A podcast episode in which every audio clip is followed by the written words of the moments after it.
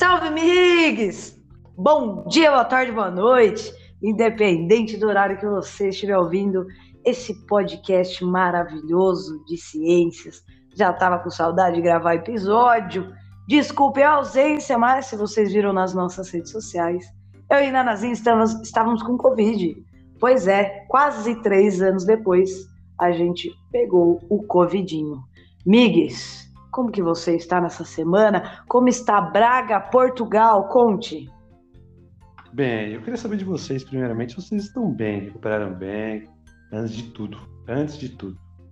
Olha, tamo devagarzona, eu voltei a trabalhar na segunda, a Nanazinha voltou na quarta-feira, hoje tá aqui gravando episódio com a gente, finalmente. Vocês vão reparar que, vez ou outra, eu vou dar uma tossidinha sem querer, minha voz ainda tá, me tá meio fanha, a garganta ainda tá arranhada, é, a gente segue com um pouquinho de fadiga, um pouquinho de falta de ar. É, conforme a gente bota a máscara, que a gente dá aquela forçadinha para respirar, dá uma leve tontura, uma leve falta de ar, fadiga, essas coisas. É, espero eu que não seja sequela, e sim só um, um sintoma aí que demore para passar. Mas assim, a gente tá bem cansada, né? Mano, ficar doente cansa demais, é muito ruim. E você, Nanazinha, como que você tá? Oi, gente, que saudades. Como é que vocês estão? Miguel, meu amor, faz tempo que a gente não se fala. Exatamente, exatamente. Quero saber se você tá bem. Então, tô bem assim, daquele jeito, né? É já melhoramos bastante, mas não 100% ainda. O que eu tô sentindo principalmente é a questão da fadiga da falta de ar, e daí a falta de ar acaba dando tontura e dor de cabeça, né? E a gente, né, que é professora, que tem que falar bastante, e daí fica de máscara e tal, é, acaba forçando mais, né? Então, é, a gente sente mais, especialmente, assim, dor de cabeça e tontura e por conta disso, e a falta de ar constante, com máscara ou sem máscara, eu espero que, como é muito recente, que isso melhore logo. Mas tá bem difícil dar aula por conta disso. Às vezes eu tenho que até me poupar um pouco quando eu consigo em algumas aulas, ao invés de eu ficar eu falando e explicando, eu tô tentando é, equilibrar mais as aulas com ou com vídeos quando tem a possibilidade ou com exercícios porque eu não estou mais conseguindo fazer como eu fazia de dar uma aula inteira assim só falando explicando sabe? Porque está exigindo demais sabe? Mas assim de resto está tudo certo. E você aí como feliz. é que você está bem fico muito feliz de vocês estarem recuperando bem isso que importa. Muito mesmo espero que vocês consigam estar 100% rapidamente para a gente continuar esse podcast maravilhoso. Mas, ó, é bem complicado mesmo essa parte de pós-Covid. É, é assim, tem muito o que fazer. Graças a Deus vocês melhoraram. Bem, eu tô bem aqui em Braga. Braga tá com um clima muito louco, porque às vezes faz frio, faz calor no mesmo dia e venta. É muito doido. Eu não sei se eu saio de blusa, se eu tiro a blusa. Essa, essa essa primavera é muito doida aqui em Braga, então é complicado. Mas seguimos em frente, né? Estou bem, fisicamente bem, muito trabalho, então vamos que vamos, né? Pode parar.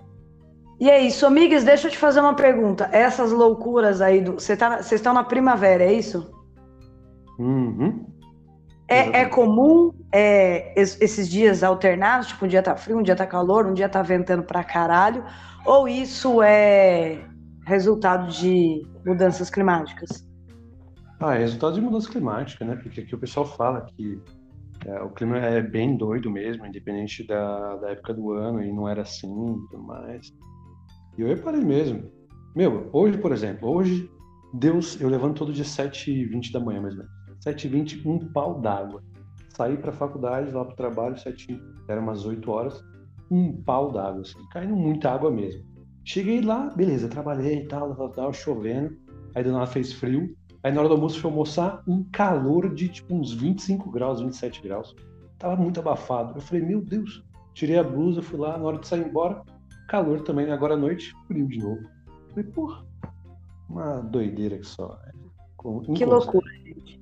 É, aquecimento global tá aí no mundo inteiro, não tem como negar, né? As mudanças climáticas e tal. Bom, Estamos aqui gravando a nossa pauta de número 48. Hoje, dia 2 do 6. Eu coloquei 5 aqui, é dia 2 do 6, galera. Olha eu. Já estamos em junho, cheirinho de festa junina, galera. Ai, que delícia. Mas, depois de ter pego Covid, confesso que a gente vai dar aquela leve, né, retraída novamente, parar de sair um pouquinho. Estamos nessa semana de, do famoso efeito tampão, que a gente não vai pegar agora, né, que a gente acabou de se recuperar. Mas já avisei a Nanazinha que vamos dar uma sossegada, pelo menos por enquanto, porque eu não quero passar por isso de novo. Mas vale lembrar que graças à vacina, a gente ficou se cuidando em casa, né? Se não fosse vacina, não estávamos nem aqui. Então, antes do Miguel contar a primeira notícia pra gente, vamos de curiosidades. Não sei se vocês viram, mas eu achei maravilhosa essa notícia porque eu adoro história do Egito Antigo, adoro. Já falei para Nanazinha, acho que já falei aqui inclusive, que eu ainda vou fazer uma faculdade de história, nem que seja só por hobby, porque eu acho foda demais. E a minha parte preferida é história de guerras, é, história medieval e assim, história do Egito, história de, da Grécia tal, essas coisas mais antigas, sabe? Nanazinha já gosta mais de Brasil e tal. Então, um dia, quem sabe, eu faço uma faculdade de história aí. Mas bora lá. 250 sarcófagos e 150 estátuas de bronze de cerca de 2.500 anos atrás foram descobertas em Saqqara, no Egito. E nesses 250 sarcófagos, as múmias ainda estão intactas. E em um deles foi encontrado um papiro ainda selado, que foi mandado para o laboratório para restauração. O objetivo desse grupo de estudo agora, desses arqueólogos, é encontrar a tumba do Imhotep, famoso Imhotep, que já apareceu em vários filmes aí, que foi inventor da construção em pedra esculpida no Egito e um revolucionário da arquitetura. Para quem quiser dar uma conferida na notícia e dar uma olhada nas fotos que estão maravilhosas, o link, como sempre, vai estar na descrição do episódio. Aproveite e segue a gente lá, arroba Ciência na Manga, no Instagram e no Twitter. Se quiser mandar um e-mail, ciencianamanga.gmail.com, que também é nosso Pix, caso vocês queiram ajudar. Migs, o que, que você achou dessa curiosidade? Depois, Migs, dá uma olhadinha que as fotos estão maravilhosas. Eu acho incrível, velho. Não, eu acho sensacional. A história do Egito Antigo, para mim, é muito legal, muito massa. Eu ainda quero ver se eu consigo entrar naquela pirâmide, que é, é bem difícil, né? Você entrar dentro dela. Uh, mas, pô, é sensacional. A história do Egito Antigo, para mim, é uma das mais belas que tem. Eu também gosto muito da parte medieval. Aqui tem, aqui na Europa, especialmente em Portugal, tem muitos castelos, Angélica. Então, na, na vocês iam curtir muito, assim, nossa, uns castelos muito da hora, antigão mesmo, assim. Também massa. E as fotos são sensacionais, claramente. Sensacionais. E você, Naná, o que você achou dessa notícia maravilhosa, você como historiadora, geógrafa? Muito interessante, né? E o Egito realmente, a história antiga, de uma forma geral, ela acaba fascinando muito se a gente pensa é, na quantidade né, de informação, de mitologia e tal, que tudo isso é, desperta muita curiosidade das pessoas. Eu confesso que realmente a história antiga não é das minhas preferidas, apesar de que é, foi especialmente com a história do Egito que eu me apaixon... comecei a me apaixonar assim por história, eu estava mais ou menos assim na terceira série, sabe? Eu lembro que eu fui ler um livro desses infantis assim sobre o Egito, que era sobre os deuses, e eu fiquei muito fascinada. Com o passar do tempo, né, especialmente depois da faculdade, não deixou de ser assim uma área que eu gostasse tanto, não que eu não gosto, que fique muito claro, mas assim, eu passei a desenvolver o interesse por outras áreas que não tanto essas que mais chamam a atenção assim das pessoas, né? Mas assim, é super interessante. A gente tem, apesar de saber muito a respeito do Egito, porque se a gente pensa nas civilizações antigas, é uma das civilizações que a gente mais conhece, mais sabe, mais tem informação. A gente ainda sabe muito pouco, né? É, a gente conseguiu escavar, por exemplo, muitos poucos dos vestígios arqueológicos que existem no Egito. Então, assim, ainda tem muita coisa para descobrir. A, a escrita egípcia também foi decifrada em termos de tempo histórico, obviamente, é, relativamente recentemente, né? Não sei se você sabe, Miguel, mas O que permitiu é, decifrar a escrita egípcia foi a pedra de Roseta, que foi uma pedra que foi encontrada é, em expedições feitas por Napoleão Bonaparte. Daí eles acabam encontrando essa pedra que tinha dois tipos de escrita egípcia e uma em grego, e a partir disso eles conseguiram trazer, é, traduzir os hieróglifos, e assim a gente conseguiu conhecer mais ainda a respeito do Egito, mas tem muita coisa para saber. E é sempre muito interessante, né? Muito fascinante. Gostei bastante. Sensacional, Pedra da Roseta, clássica. Eu acho que é algum filme que eu já vi também, uma história sobre ela, que envolve ela. Muito show. Show. E é recente mesmo, né? Bonaparte tá ali. Então, sensacional. A história de Tenchigo é massa. É isso. E para nossa indo para nossa segunda curiosidade, não sei se vocês viram, mas achei incrível. Maior planta do mundo foi descoberta na Austrália.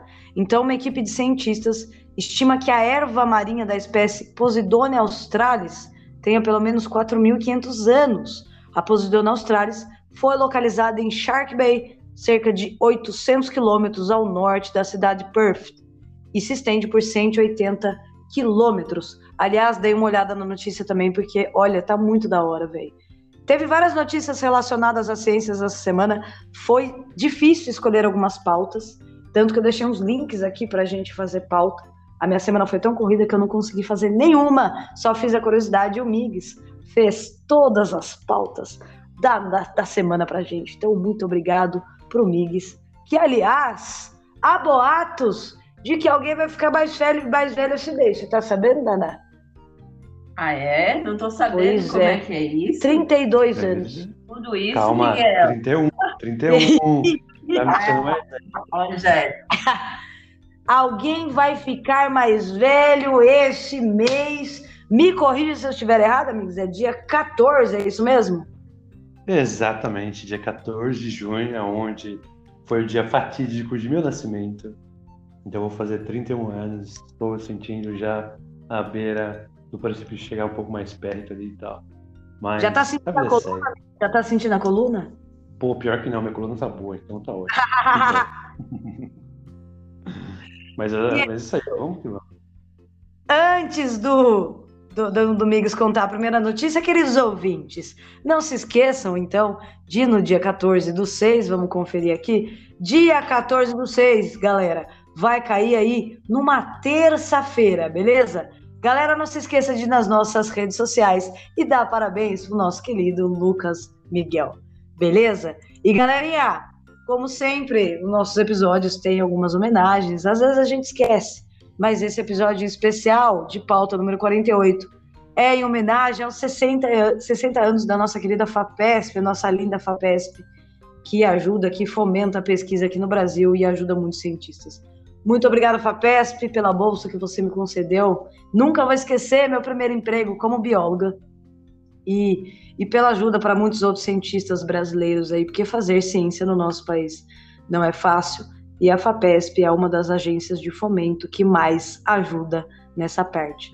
Beijo, FAPESP, muito obrigada pelo seu apoio. Nem fale, FAPESP sua linda, se não fosse ela, nem sei o que estaria fazendo hoje em dia.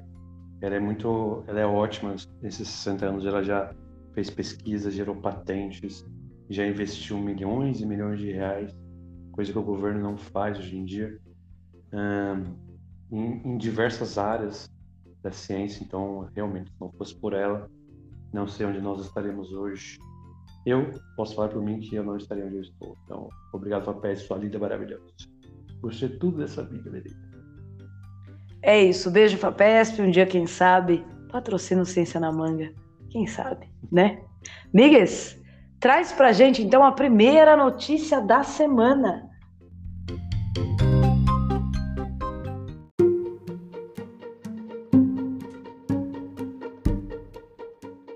Primeira notícia da semana, então, meus jovens. Então, vamos falar um pouquinho o que os especialistas dizem para fazer após um teste positivo de Covid em sua casa.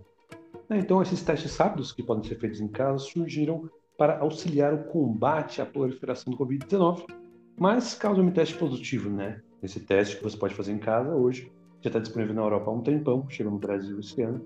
Então, como que a gente deve agir? Então, para começar, você tem que familiarizar-se com o site do Departamento de Saúde Pública local, diz o epidemiologista Michael Mina, diretor de ciências da EMED, uma empresa que desenvolve um sistema para relatórios de teste em casa. E, claro, isso é super importante porque, no primeiro momento, você deve verificar se está tendo uma proliferação alta ou não na sociedade. Também ele fala muito sobre é, você ficar atento com seus amigos. Se você tem uma roda de amigos, onde, por exemplo, três ou quatro ou cinco pegaram, possivelmente você tem que ficar atento também, né, a, a esse momento de fazer seu teste em casa. Então, e falando dessas precauções, de acordo com as diretrizes de isolamento divulgadas pelo Centro de Controle e Prevenção de Doenças dos Estados Unidos, por exemplo, uma pessoa pode retornar ao mundo sem máscara no décimo dia após o início dos sintomas. Mas Mina, ele diz que se você ainda pode sentir contagioso após esses 10 dias, com certeza, a gente já mostrou aqui, inclusive notícias que mostram isso. Então, como eu posso saber se ainda posso estar infectando outras pessoas ou não? E aí acontece que é uma pergunta complicada essa. Né? Não existe um número mágico de dias em que todas as pessoas não serão mais contagiosas. E você ainda pode ter sintomas e não ser contagioso, e vice-versa. Mas os testes rápidos em casa são um ótimo indicador. Embora imperfeitos, dá né, um, um intuito do contágio atual. E eles são bem diferentes né, do teste PCR, que são extremamente sensíveis a qualquer vírus remanescente do sistema, muito depois de você parar de liberar. E o grau do contágio de uma pessoa também está relacionado aproximadamente à sua carga viral, ou quantas partículas de vírus ela possui em seu corpo. E comentando novamente, por isso que é importante usar máscara. A máscara diminui a carga viral que você recebe. Então, as pesquisas iniciais sugeriram que a carga viral do SARS-CoV-2 é muito alta, é, mais alta, pouco antes ou quando os sintomas surgem e depois diminui rapidamente após o início dos sintomas. Então, mas, mas alguns estudos recentes sugerem que as pessoas infectadas durante o é, recente estudo de Covid-19 continuam a ser contagiosas após cinco dias, que era um dos dias iniciais que até o governo brasileiro tinha falado que você podia voltar. Um estudo pré-print que estudou infecções da Omicron em jogadores da NBA descobriu que após cinco dias de sintomas, cerca de metade de jogadores ainda apresentavam carga viral significativa. Em outro pré-print, mini pesquisadores da Universidade de Chicago descobriram que 43% dos testes rápidos de 260 profissionais de saúde vacinados ainda eram positivos entre 5 e 10 dias após o aparecimento de sintomas. Então, ambos os estudos ainda precisam, precisam ser revisados por pares, claro, mas mostram muito essa parte do indício de que, olha, nem todo mundo, né, ah, não vai estar mais contagioso depois de 5 ou 10 Então, em vez disso, dizem especialistas, a melhor maneira de descobrir se você é contagioso após o quinto dia é fazer um teste rápido em casa mesmo, que mede a quantidade de proteínas virais em seu sistema em tempo real. Você pode até ter uma noção do quão infeccioso você é pela intensidade da linha positiva em seu teste e pela velocidade com que ela se desenvolve. Se sua linha positiva aparecer rapidamente, é provável que você tenha uma carga viral extremamente alta. Se demorar a maior parte do tempo de teste alocado ele estiver fraca, provavelmente há menos vírus no seu corpo. Então, os testes rápidos que chegaram no Brasil é um grande, é um grande auxiliador para essa parte de vamos voltar para a vida real depois dessa grande infecção nós estamos tendo nos países de novo, uma quarta onda chegando. Então, eles super importante essa parte, então fica a dica para vocês. E meninas, o que vocês acharam dessa notícia? Primeiramente, viva o SUS, né? Que aqui em Bragança, por exemplo, no UPA, que é a unidade de pronto atendimento, eles estão fazendo o teste de suave, o rápido, que o resultado sai em cinco minutinhos na hora, de forma gratuita pelo SUS maravilhoso. E eu ainda lembro que na semana que eu peguei, duas semanas atrás, eu comecei com sintomas de sábado de madrugada, assim, domingo, né, na verdade.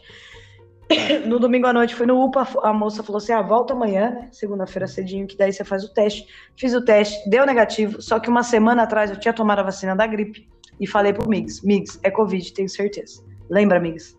E aí, isso foi na segunda, na terça noite, na Nazinha começou com sintomas. Na quarta, na hora do almoço, repetimos o exame, as duas positivadas. Só que, no meu caso, ao invés de me atender com a médica do UPA, tá? Galera, pelo amor de Deus, não estou generalizando aqui, só estou dizendo que a médica em questão do UPA que me atendeu foi péssima, além de olhar, não olhar na minha cara, me receitou azitromicina, tá? Antibiótico, sendo que eu estava com gripe. Deu Covid para negativo, mas era uma gripe. Gripe é vírus. Minha garganta não estava inflamada. Não havia nenhum motivo para me receitar azitromicina. Né? Nem vamos entrar no mérito desse assunto, porque já falamos em vários outros episódios anteriores sobre o famoso kit Covid, né? E aí, na quarta-feira, que tanto eu quanto Naná positivamos, fomos direto para Santa Casa.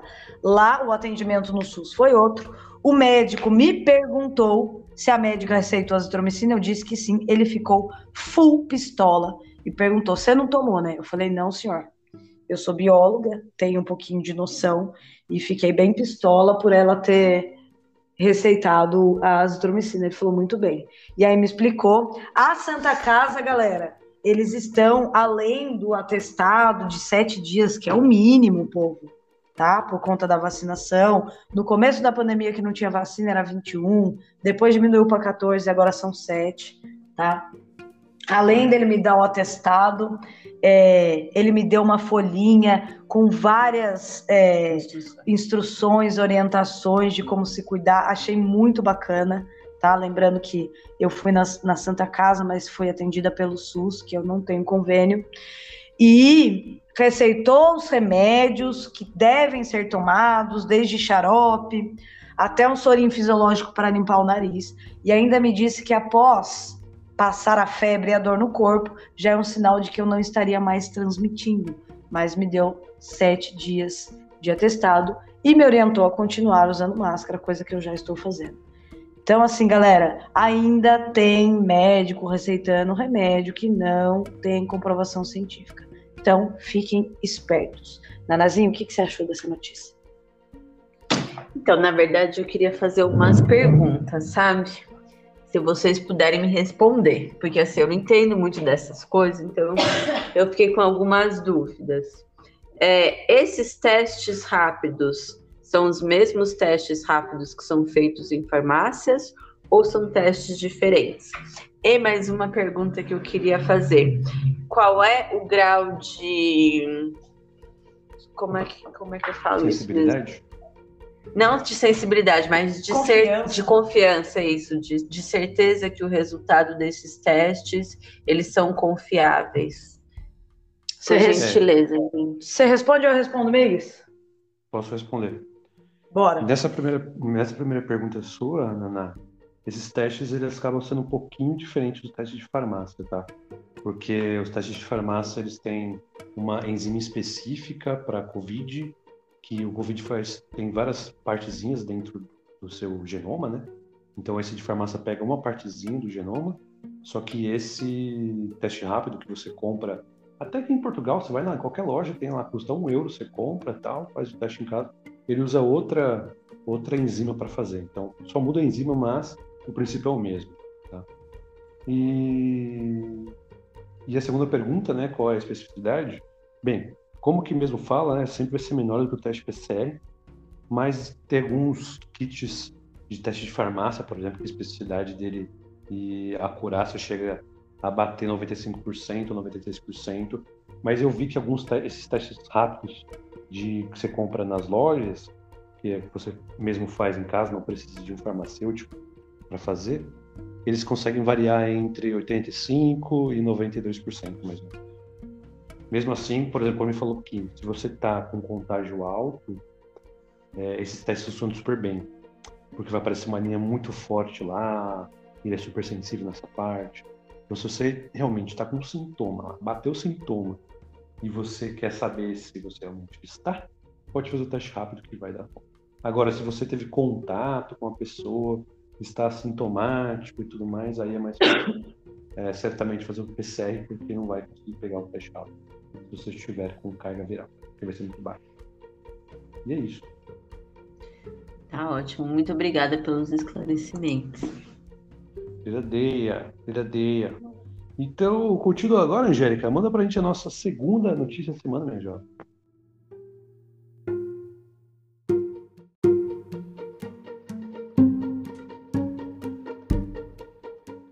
Segunda notícia da semana. Pesquisa compara rótulos nutricionais usados na frente da embalagem para alertar o consumidor.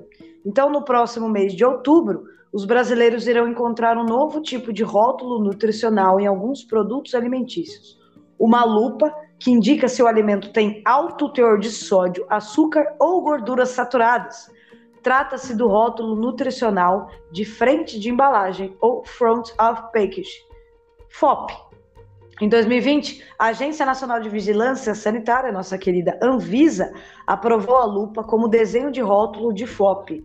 FOP, só para relembrar, Front of Package, esse valor nutricional que vai estar na frente da embalagem. Um estudo conduzido pela Faculdade de Saúde Pública, a FSP da USP, e pelo Instituto Brasileiro de Defesa do Consumidor, o IDEC, comparou o comportamento e percepções do consumidor frente ao design proposto pela Visa e ao rótulo com triângulo de advertência, modelo desenvolvido pela, pelo IDEC em parceria com designers de informação da Universidade Federal do Paraná, a UFPR. Nos testes, o design da Anvisa apresentou um desempenho ligeiramente melhor em diminuir as intenções de compra dos consumidores. Na maioria dos outros critérios, porém, o triângulo de advertência performou melhor. Por exemplo, em ajudar o consumidor a identificar o mais saudável entre dois produtos. Abre aspas. Queríamos gerar evidências e realmente ver como se comportava a proposta da Anvisa em comparação com um triângulo de advertência, fecha aspas, explica ao jornal da USP a pesquisadora Neha Kandipur, do Departamento de Nutrição da FSP, ressaltando a necessidade de estudos futuros para resultados mais conclusivos. Poderia haver uma opção melhor para a Anvisa escolher, mas como vimos alguns aspectos positivos do rótulo em nosso estudo, estamos cautelosamente otimistas. Fecha aspas. Complementa a pesquisadora. Eu achei essa notícia maravilhosa, porque, amigos, eu não sei se você viu algumas notícias durante a pandemia. O número de doenças relacionadas à alimentação, como pressão alta, diabetes e é, a própria obesidade, aumentou bastante durante a pandemia, tá? Isso é resultado da má alimentação ou de é, dia corrido, vida corrida, é o que tem para comer, você tem que se alimentar de alguma forma. Mas eu creio que se você tiver maiores informações, e galera, vamos combinar, com letras maiores, né? Hoje, por exemplo, na aula de ciências, eu estava falando de caloria e quilocaloria com meus alunos do sétimo ano, e a gente foi pesquisar a caloria de um, uma bala. Você não acha na embalagem que é impossível de enxergar, entende? Então, assim, a gente precisa fazer com que essas informações fiquem mais visíveis para o consumidor, para ele poder escolher o que ele está comendo ou não, né, amigos? Não, com certeza. Eu acho super importante, realmente, que não tem como. Tem algumas embalagens que não tem como você ver. E eu acho que é super importante você indicar realmente teor de sódio, açúcar e gorduras saturadas. Isso faz toda a diferença, principalmente até para as pessoas que não podem comer esse tipo de substância. Até os intolerantes, eu acho que deveria ter algo mais voltado para eles assim, o que foi obrigatório, não lembro quanto que foi agora, se foi 2014 ou 2015 que foi obrigado a colocar um aviso falando, olha, você é intolerante a, por exemplo, lactose, cuidado nos rótulos. Acho que foi recentemente também que foi obrigado a colocar nos. E agora, para essa lupa indicando o teor de sódio, açúcar e gorduras é, saturados, meu, é super bom, porque na hora que você vê esse negócio, você fala, beleza, vou colocar tudo isso de açúcar no meu corpo, gorduras saturadas, vou repensar duas vezes antes de fazer. Então, é super importante. Esse aviso o consumidor só tem a ganhar. Você, Naná, o que você achou dessa notícia? Eu achei super importante, né? Quanto mais transparência a gente tiver nas informações, para a gente poder fazer escolhas melhores, é... é mais interessante, né? Eu fiquei lembrando aqui é, escutando essa notícia, do período que eu ainda estava fazendo tratamento, por exemplo, que tinha algumas coisas que eu não podia consumir, e a gente ficava assim, né, no supermercado, lendo rótulo, lendo embalagem, para ver se não tinha aqueles elementos naqueles produtos, enfim. E assim, as letras são pequenas, dá um certo trabalho. Às vezes você vê um elemento ou outro em destaque, né? Mas assim, você escolher é, é, importante, assim, de uma forma geral, para as pessoas observarem sempre aquilo que elas estão comendo, né? E quanto mais informação a gente tiver, e quanto mais alertas, porque às vezes as pessoas não têm informação suficiente, né? Então, esses alertas às vezes servem assim como uma é, um lembrete mesmo para as pessoas repensarem aquilo que elas estão consumindo, né? E afinal de contas, a gente está falando de saúde, né? De coisas que impactam dire diretamente a saúde. Então, eu achei muito importante. Com certeza. Disse tudo. Quanto mais transparente, melhor. Concordo com É isso, migas. Então, traz pra gente a terceira notícia da semana.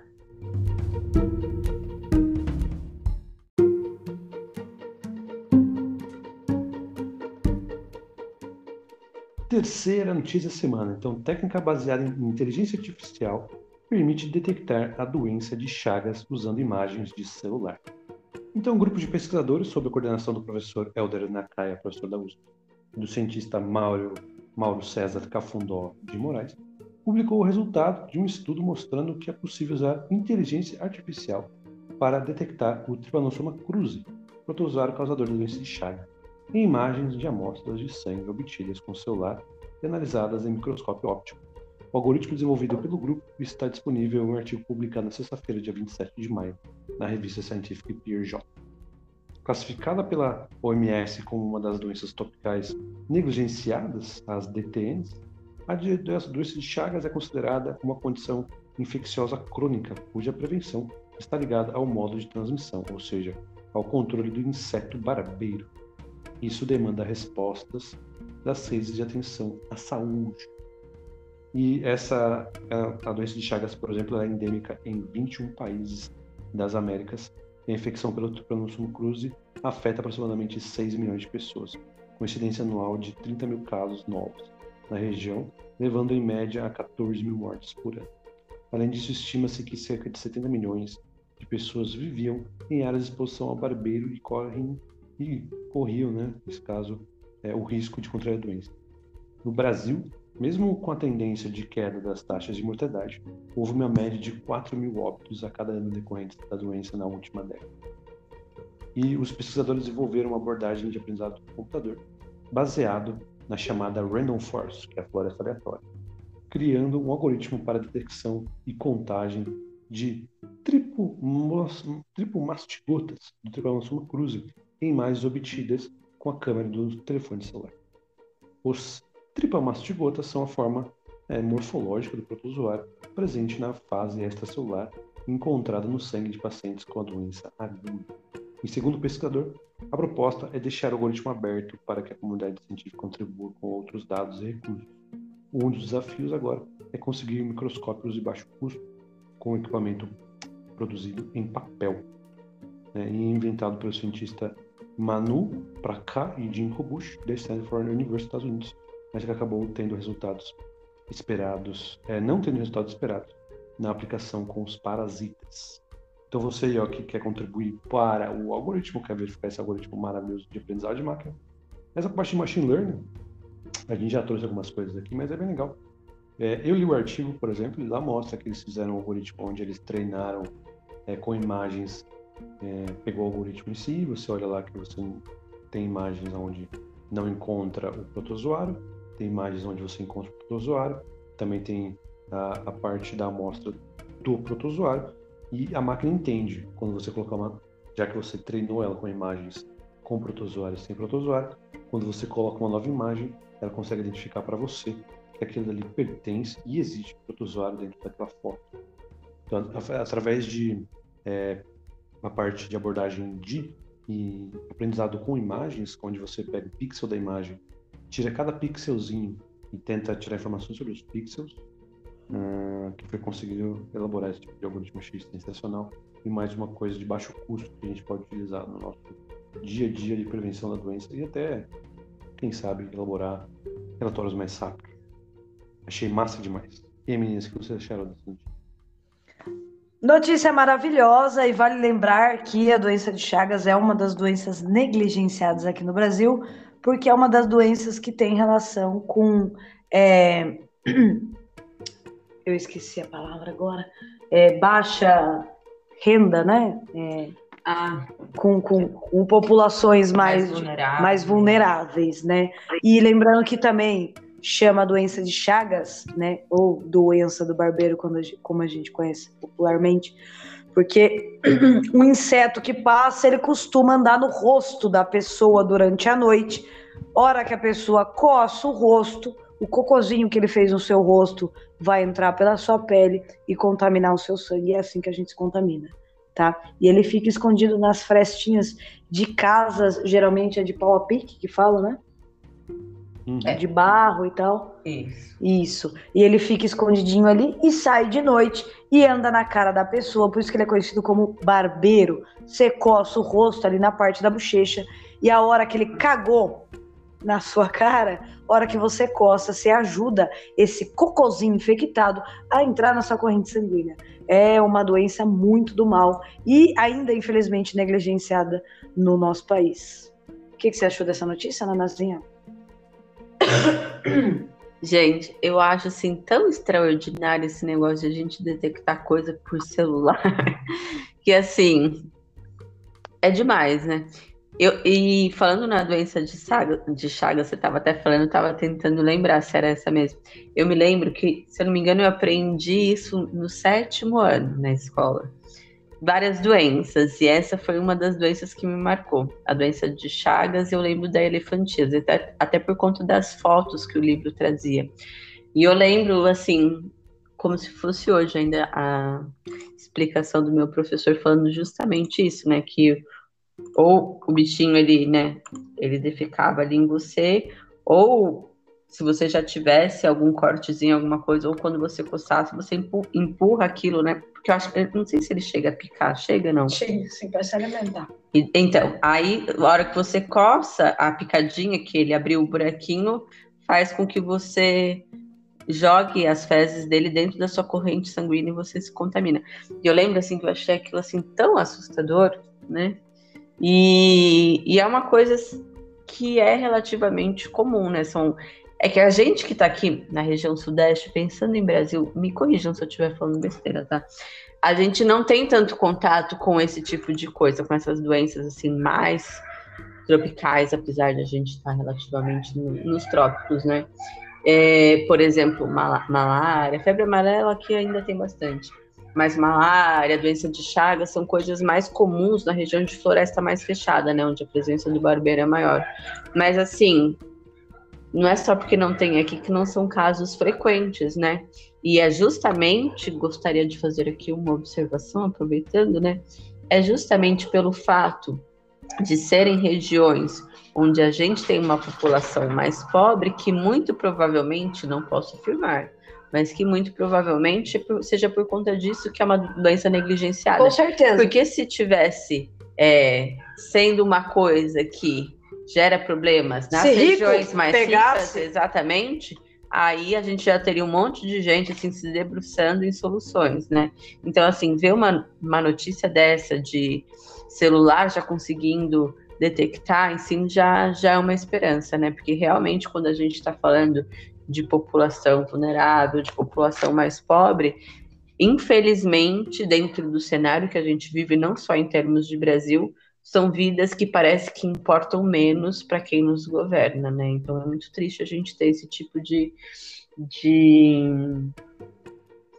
de impressão, né? Chega a, a chocar até. E assim, e, e, repetindo, né? Aqui a gente está numa região que a gente não vê. Imagine quem convive isso com, com uma certa é, frequência, né? É uma sensação, acho que, além de insegurança, de, de abandono mesmo, né? É isso, gente. Não, com toda certeza, né? É, as doenças negligenciadas têm várias, tem, sei lá, 500 mil casos a mais, mais do que 500 mil casos por ano. Com certeza, se fossem doenças de rico, pessoas ricas, estaríamos falando de outras abordagens específicas agora aqui. Então, tudo que vier dessas doenças negligenciadas é muito importante. Eu lembro eu lembro de ver doenças negligenciadas foi meu primeiro projeto. Primeiro projeto de, do estágio científico que eu fiz lá no CNPEM. Primeiro que eu iniciei a ciência assim foi com uma doença negligenciada. também. Então, é, essas doenças desde sempre, comecei lá em 2011, desde sempre a gente vai escutar isso. Então, muito complicado. Mas vamos então agora para a última notícia da semana. Angélica, manda para a gente a nossa quarta notícia da semana.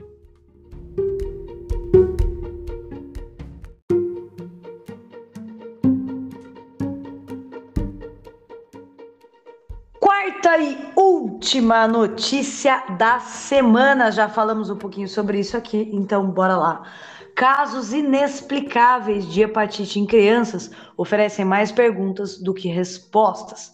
À medida que as autoridades de saúde continuam a investigação dos casos inexplicáveis da inflamação do fígado em crianças, pelo menos 500 casos de hepatite de causa desconhecida foram relatados em crianças em cerca de 30 países, de acordo com agências de saúde na Europa e nos Estados Unidos beleza? E em 18 de maio, 180 casos estão em análise em 36 estados e, e territórios dos Estados Unidos.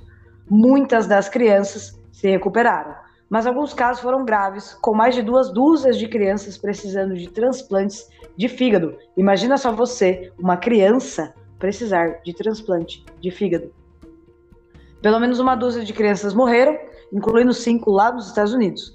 As doenças foram observadas principalmente em crianças com menos de 5 anos.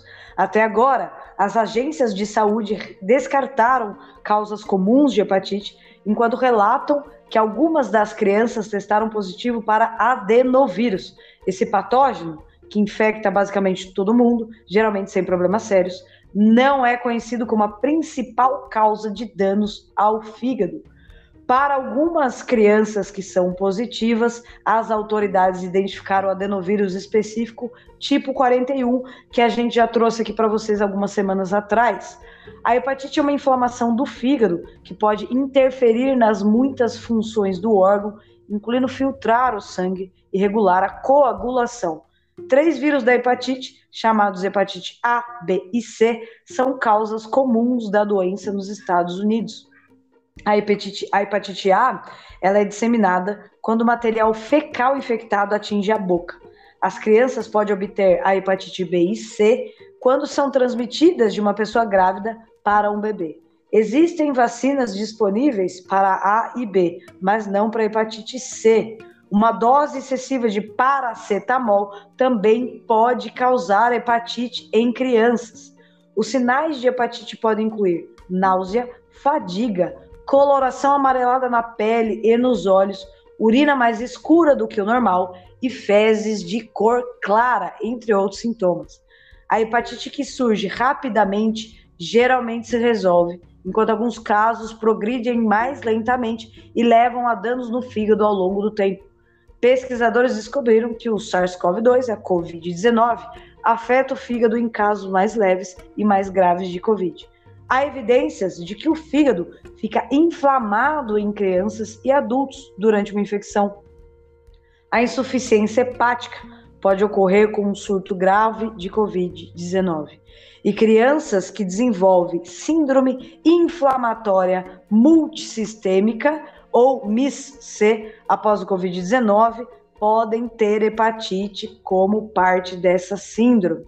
Algumas das crianças com hepatite testaram positivo para o Covid-19, mas outras não.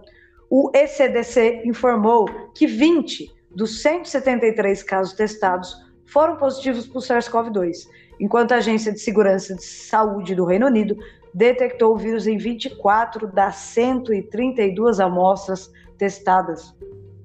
Uma teoria é que uma infecção anterior por SARS-CoV-2 preparou o cenário para uma resposta inesperada a um adenovírus ou outra infecção, ou seja, deixou o sistema imune um pouco mais enfraquecido. Com as pessoas não mais minimizando o contato, a disseminação de adenovírus e outros vírus respiratórios está retornando aos níveis pré-pandêmicos.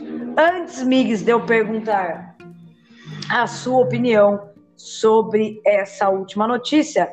Antes que vocês estranhem, queridos ouvintes, não trouxemos notícias aqui sobre o caso, né, o famoso caso aí que está em todos os sites, em todos os veículos de notícia sobre a varíola dos macacos, porque estamos aguardando maiores informações, tá? Mas só para deixarem vocês aqui é, melhores informados, até hoje, aqui 2 de junho, é, mais de 600 casos em 26 países foram confirmados da varíola do macaco.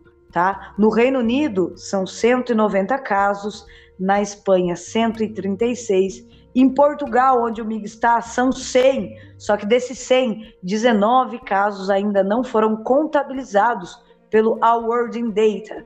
Na Alemanha, 38 casos, no Canadá, 27, Holanda, 26, França, 17, Estados Unidos, 15, Itália, 13, e desses 13, 7 ainda não contabilizados pelo World in Data.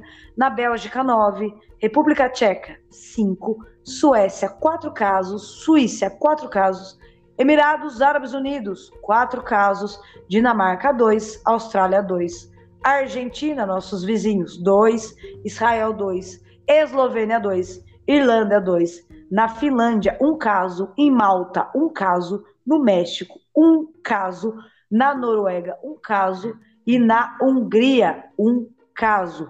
O caso suspeito no Ceará, aqui no Brasil, pode ser catapora. Ainda não temos é, informações oficiais se é a varíola do macaco ou a catapora, mas eles desconfiam que seja apenas a catapora.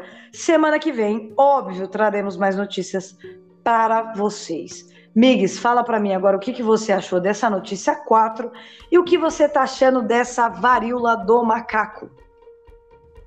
Boa, essa notícia número 4 já vem muito do que a gente via no pós-Covid. Né? O pós-Covid via que mexe muito com o sistema imune e várias outras coisas que o, vírus acaba até uh, liberando, de certa maneira, coisas que estavam adormecidas. Nós já trouxemos notícias aqui também. E a gente vê que essa é, realmente não sabe por onde agir. Tava muito, tava muito estranho. Você vê que tá muito estranho tudo isso. Do, do fato de que, olha, as crianças estão sendo afetadas, muitas crianças, inclusive algumas passando por transplante. Bem, eu achava que estava associado muito aos casos de Covid, mas a gente viu que realmente metade não está, provavelmente. E eu achava que também estaria vinculado ao vírus da hepatite e não está. Então eu acho que realmente tem algum cenário ali específico que as pessoas ainda não descobriram.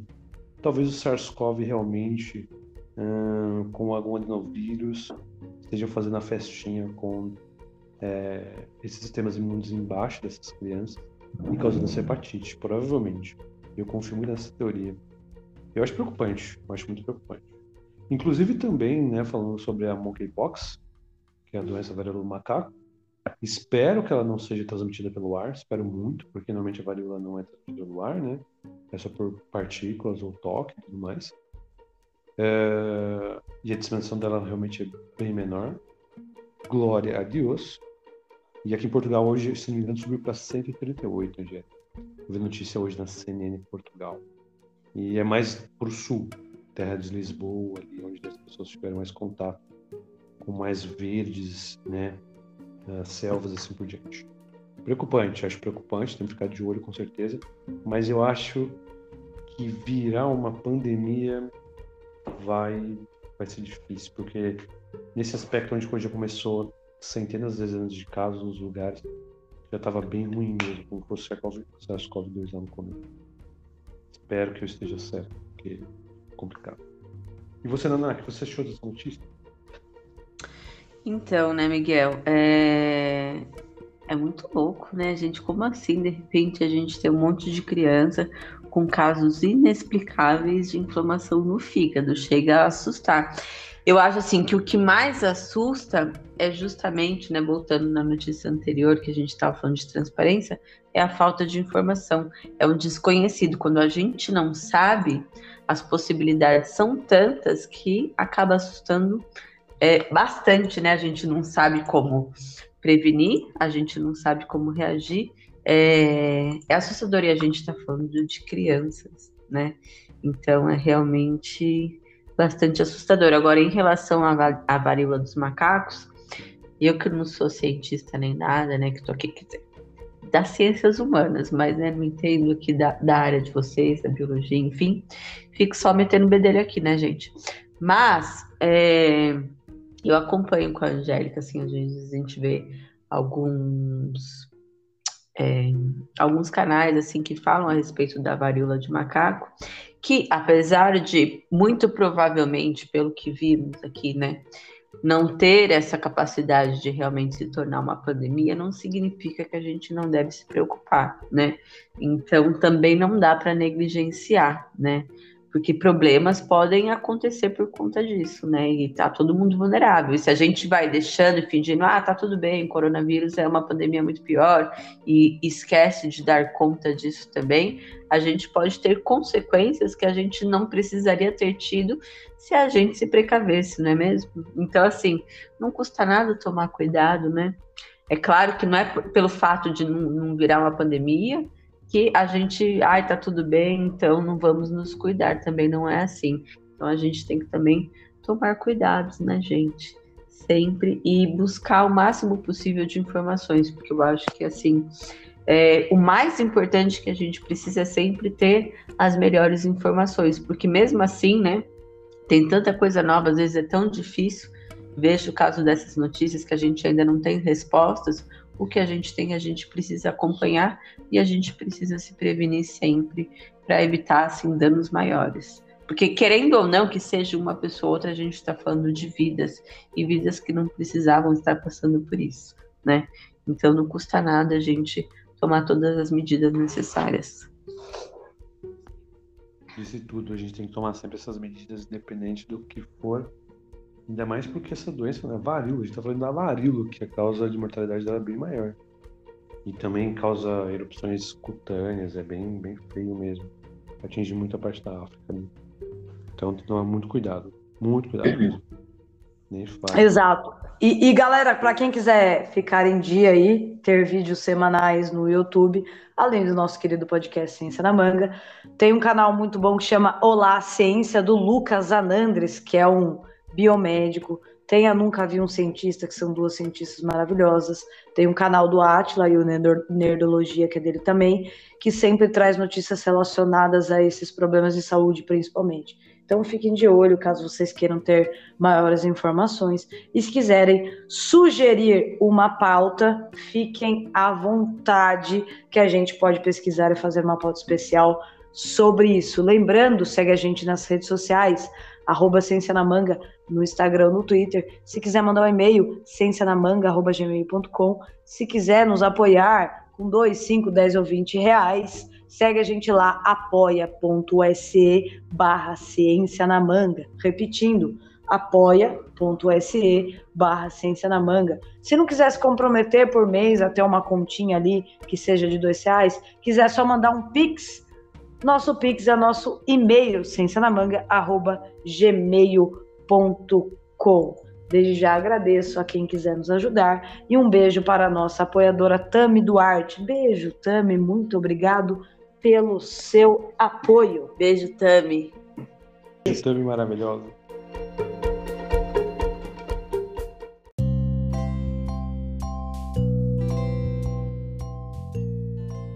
Notícias da semana dada. Diga para mim qual é a piada da semana e o seu recado final para os nossos ouvintes. Eu tenho duas, tenho duas, duas piadinhas. Ó, a primeira, por que, que as hemácias foram multadas?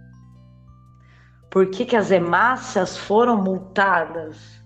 Bom, as hemácias são células sanguíneas, porque elas estavam andando em alta velocidade nas nossas veias não, porque elas não viram as plaquetas. Não. A multa. muito, não, essa foi muito boa. Plaquetas, adorei. Muito bom, amigos.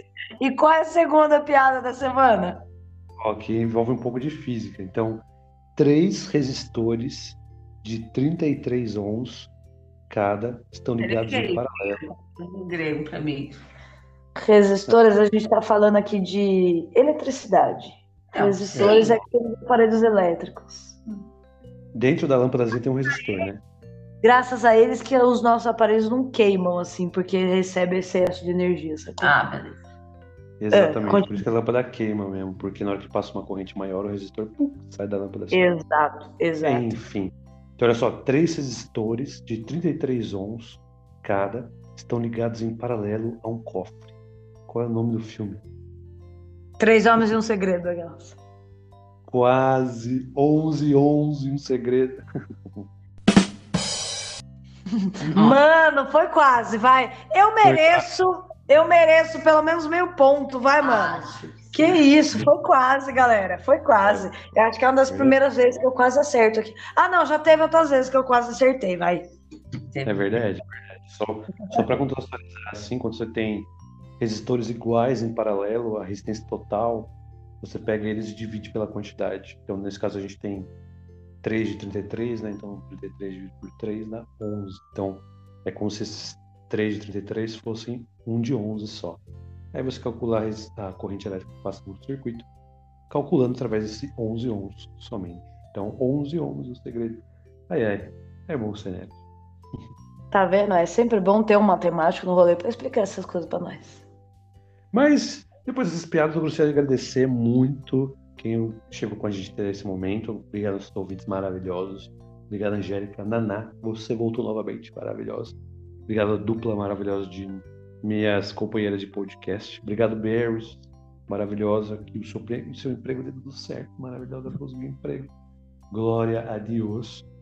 Gostaria de agradecer também a todas as pessoas que estão contribuindo conosco. Não esqueça de seguir a rede, as, as nossas redes sociais, arroba Manga, no Twitter ou no Instagram, ou mande e-mail para ciencianamanga.gmail.com e mande o Pix para esse mesmo endereço, se você quiser contribuir para a nossa estadia. Agradecer a todo mundo novamente, vocês são sensacionais. E você, Angélica, não esqueça da danada depois. Coloque seus agradecimentos as pessoas. Muito obrigado, Migues, por estar aqui com a gente mais uma semana, arrumar um tempinho. Lembrando que aí em Portugal, Braga já são quase meia-noite, né? E muito obrigada por fazer todas as pautas dessa semana, pelo apoio, que minha semana foi muito corrida. Obrigada a todos os nossos ouvintes que nos acompanharam até aqui. Obrigada a Mary, nossa querida editora, que agora mesmo empregada vai arrumar um tempinho para continuar editando os nossos episódios. Muito obrigada, você é foda, maravilhosa. Obrigada, meu amor, pela companhia e por voltar a gravar episódios com a gente. E é isso, galera. E você, Naná, qual o seu recado final? Gente, primeiramente eu queria dizer que eu estou muito feliz de estar de volta. É, queria mandar um beijo muito grande para todo mundo que eu estava morrendo de saudade. Falar que é um prazer estar aqui de novo com você, meu amor, com o Miguel, nosso querido Maria, ai, a vida tá tão corrida, Maria, eu nem consegui te parabenizar. Eu vi lá no grupo, acho que foi hoje, não sei nem quando você mandou que você tinha conseguido emprego. Mamãe ficou muito feliz, Maria. Um beijo grande, muito sucesso, mas a gente ainda vai conseguir um emprego na sua área, tá? Mas assim, estamos muito felizes por você. E queria mandar um beijo então para todos os nossos ouvintes, para os nossos apoiadores dizer que a gente, me desculpem, mas assim, em breve começa a semana de provas novamente, então pode ser que eu me azente mais um pouquinho, mas vai dar tudo certo. Amo vocês, vocês continuam aqui no meu coração. E um beijo grande para todos. Uma ótima semana. Eu espero que a gente se veja novamente na semana que vem. E chupa essa manga. Chupa essa manga. Chupa essa manga. Falou! Valeu!